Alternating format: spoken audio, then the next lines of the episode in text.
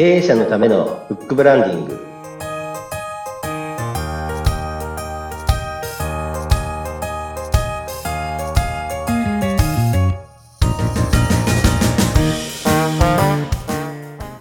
こんにちは。出版ファーストコンサルタント高林智です。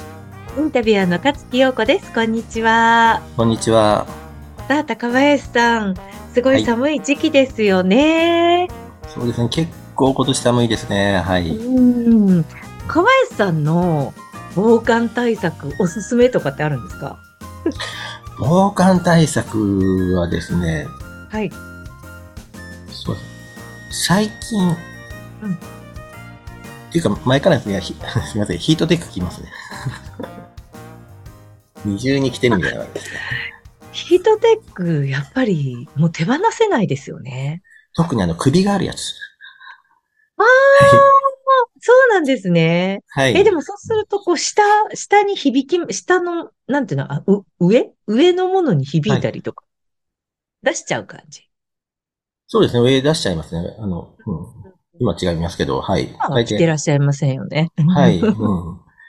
そう。やっぱ首が寒いっていうのってすごく一番良くないというか、すごく寒く感じてしまいますよね。そうですね。やはり首出してる出してないっていうのはやはり個人的かもしれません。結構違いますね。はい。私もそういう気がします。なので、はい、そうね、首のあるやつも好きなんですけれども、やっぱその上からマフラーとか、うん、もう絶対もう外せないものかなっていう感じがするんですけれども。はい。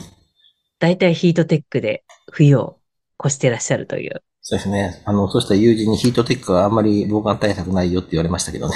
あ、そうなんですか？いや、まあ、全然あったかいですよね。あの、多分個人個人違うんじゃないかなと、その時は思いましたんで。個人差ということですね。はい。えー、私たちはヒートテック愛用者ということで、はい、はい、行きたいと思います。さあ、今日は高林さん、どんな話題でしょうか？そうですね。あの、テーマ、あの、前回のところもちょっとあの、話してるんですけど、今回ちょっとテーマとしては、あの、数字にこだわってみることをしてみませんかっていうところでテーマにしたいと思います。はい。そうですね。数字っていうのはね、前回の話もあったんですけれども、私も一番苦手な部分なんで、はい、いろいろ教えていただきたいと思います。お願いします。はい、そうですね。あの、こちらも、えっ、ー、と、後ほどおすすめの本っていうところで、えー、参考文献があるんですが、これ数値化の鬼っていうですね、はい、えっ、と、式学っていう会社さんかな、うん、の本あるんですけども、やはりこう、何をやるにも、数字、うん、要するに数字っていうのは曖昧さを排除するっていう効果がありますので、はい。で、特にあの経営者の方はいろんな数字ってある程度頭に入ってると思うんですけども、そこをごまかさないためにもちょっと数字にこだわるっていうのがいいのかなと、はい、はい、思っております。確かにいっぱいいますとか、ね、少ししかいませんって言われるより、何割の人が、こう、ここにいますとか、何人がいますって言われた方が分かりやすいですよね。そうなんですね。あのそ、そういうもの、あ、そういうところとかと、物の大きさですか？うん。この大きさで、だいたい10センチとか20センチとか、はいはい、具体的にすることによってイメージがしっかり、ただ漠然と、こう、いっぱい仕事をしましたとか、大きいものを見ましたっていうよりも、はい。あの、いっぱいでどのくらいなのかっていうのは人によって違ったりするじゃないですか。えええはい。そういうところで、こう、ね、やはり数字にこだわるっていうところでいいかなと思いますので。で、この本は、あの、全体で、えー、っと、よいしょ、200ページ、280ページくらいの本なんですけど、えー、はい。あの、これあの、普通のあの、そんな分厚い本じゃないです。はい、そうですね。はい、まあ、そうですね。全部数字の話が書かれているのかしら。いや、あの、数字の使い方とかですね、気にするべき数字。うんうんうん、まあ、客観的にあの自分を見ろっていう感じのところで数字をこう、うまく使いましょうねっていうのを全体的に書いてあるのかなと思います。はい。で、特にあの簿記や会計などの専門知識が必要ではありませんっていうところが役割があるっていう意味で。そうなんですか。なんかその数値化の鬼って言われちゃったら、なんかこう、そうですね、財務とか会計の知識とか、はい。まあ、最低でも、なんか、BS はなんかしっかりと読み込めとか、なんか、そんな感じの話なのかなって思うんですけれども。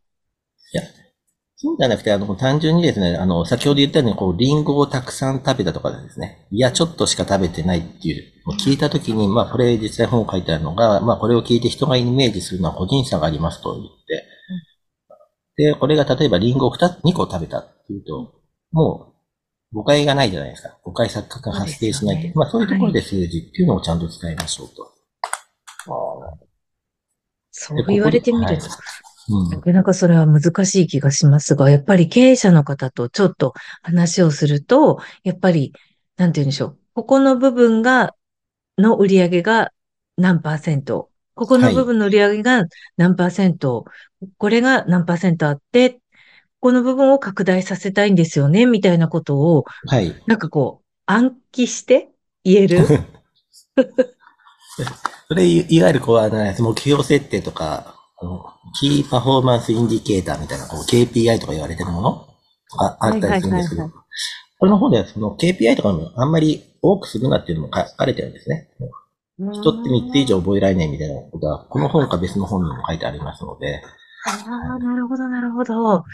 そうすると大事なものというか、数字として大事なものっていうのは、まずみんなで話したりとか何か話すときに、具体的にいっぱいとか、そういう話よりも具体的にするっていうことがまず大事じゃないですか。その他に何か大事なことってあります、はい、そうですね。こちらもですね、あの、特に仕事やる上で、前回話させていただいた通り、あの、コントロールできるものとコントロールできないものっていうのがありまして、で、こちら、こう、ダイレクトに書かれてるのがですね、こう、二つの頭の悪さとはとかいうの書いてるんですね。マジですか？ちょっと聞いとかないと。はい。これは、やはりコントロールできるものできないものにつながるんですけども、まあ世の中には二つの頭の悪さがありますと。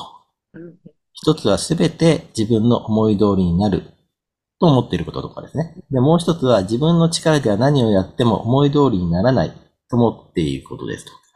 これはどちらも間違ってますと。うん。要はこれはあの、そう。変えられることを変えようとする人とか、変えられないことを変えようとする人。要はコントロールできるものとできないものがありますよっていうところで、それを実際どうなのかっていうところで、それ数字変えられるものっていうのは、要は、数学っていうか、昔ね、一次方程式って y イコール ax プラス b って覚えてます？うんうん、ありましたね。はい。で、y が結果で、a と b が何ですか、定数与えられているもので。はい。で、はい、X が唯一こう変えられる変数であると。ああ、はいはいはいはい。なので、定数っていうのも変えられないものですよね、決まってるのが。なるほど、なるほど、なるほど。はい。なので、その X っていうのは何かなっていうのを考えていくっていうところで。はい。ですから、数字にこだわるっていう、この数字っていうのはですね、こう、自分が何に対して仕事を進める上で何に対して時間を費やしたか。例えばプレゼンテーションをしますよって時に、プレゼンテーションの資料を作り込む。うんうん、時間に、とか、あと、様式とか、色の配分にこう時間をかけたのがいいのかとか、それとか文章の一個一個、やったのがいいのかと。これやはりこう、イメージして、実践して、その反応を見ることによって、本当に何が変数であったかっていうところで、時間をかける、何をかけるのを考えましょうねっていうところで。つまりその、体系とかそういうことよりかは、はい、変数が何なのか、定数が何なのかっていうのを考えながら、仕事を進めるとか、そういうことがメインなんです。